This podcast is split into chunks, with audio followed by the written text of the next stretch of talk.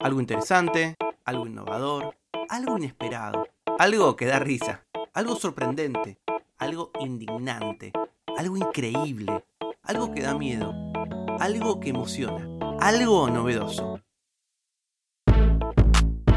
Algo que no sabías. Con Tomás Balmaceda.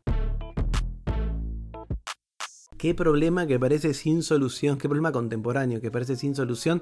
Nuestras contraseñas. ¿A dónde vamos? Tenemos que meter una contraseña y cada vez son más complejas. Que tienes que poner una mayúscula, un signo, un número. Lo peor es que no las podés repetir, porque si las repetís lo que sucede es que si una vez hackean, no sé, qué sé yo, Twitter y tu contraseña es la misma que tu correo electrónico, catrasca.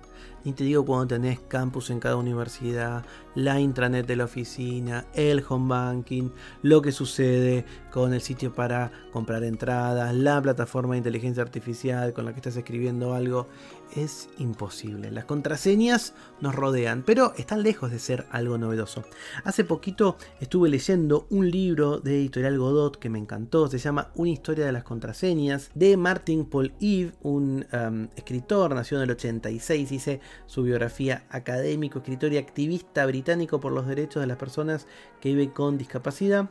Y tiene este librito, insisto, muy lindo, muy fácil de leer, que va desde Alibaba y los 40 ladrones hasta el día de hoy. Yo lo usé para una nota que escribí hace algunas semanas en la revista Viva y me encantó.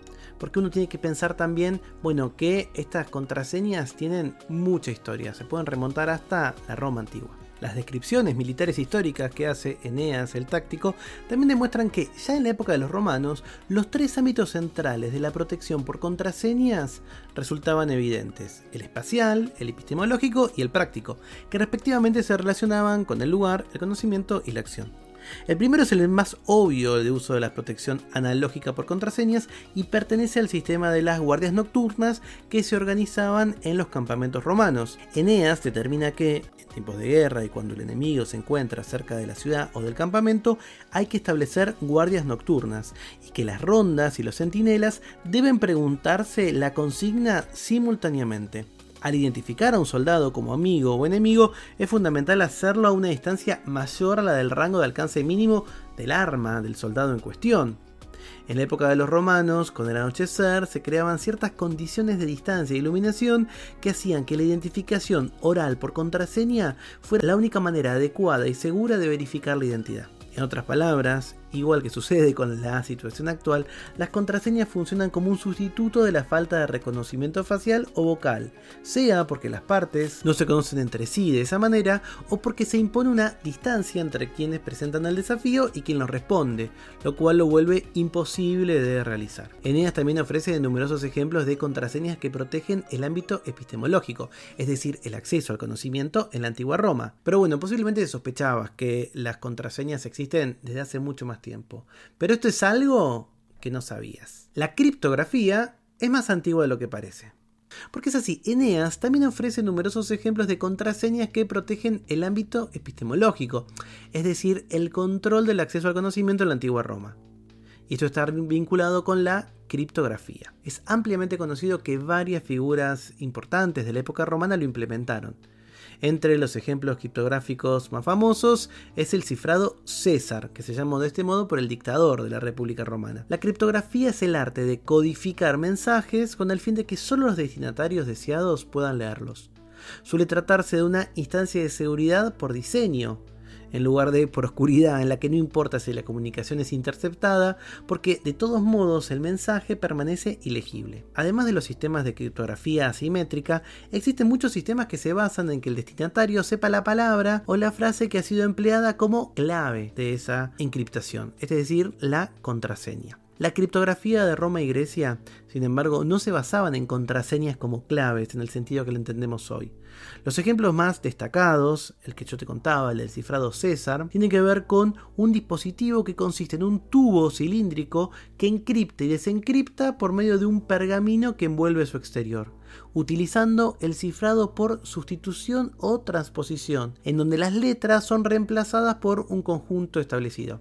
Por ejemplo, se mantiene que la A va a reemplazar a la B, que la B reemplaza a la H, y así sucesivamente. Lo que debería informarse al destinatario deseado es el método por el cual se realizó la encriptación. Como esos cifrados son simétricos, lo cual significa que se utiliza el mismo procedimiento para encriptar que para desencriptar, todo lo que el destinatario tiene que saber es el modo en el que el emisor codificó sus palabras. En algún sentido, saber el método de encriptación funciona como un tipo de contraseña.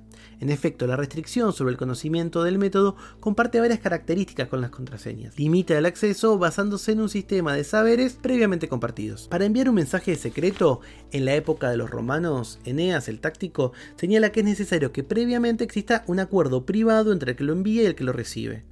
También queda claro en las descripciones que hace Enea sobre las contraseñas que a veces deben acompañarse por componentes no verbales que, junto con la, la contraseña oral, forman un elemento coherente de acceso.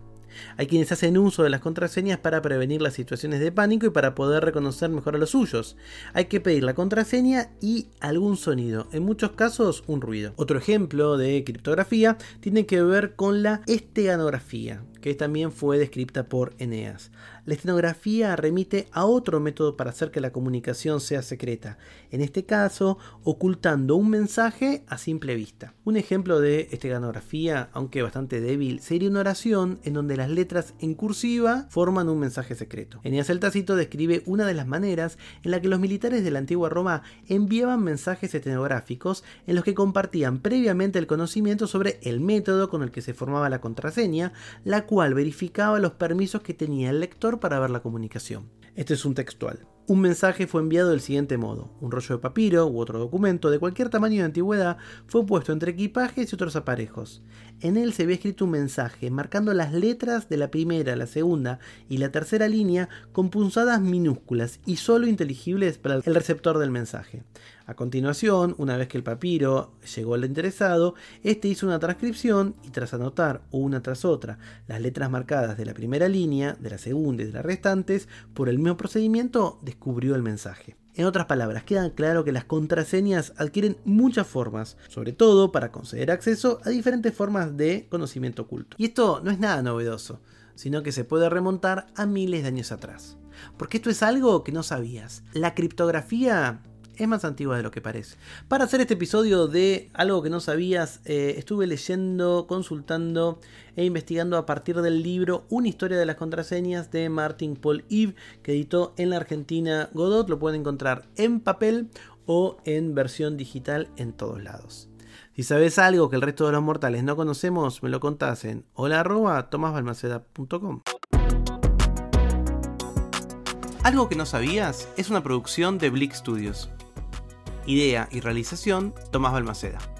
Edición y tratamiento del sonido, Andrea Kukier. Música original, Vlad Gluschenko. Nos vemos mañana con algo que no sabías.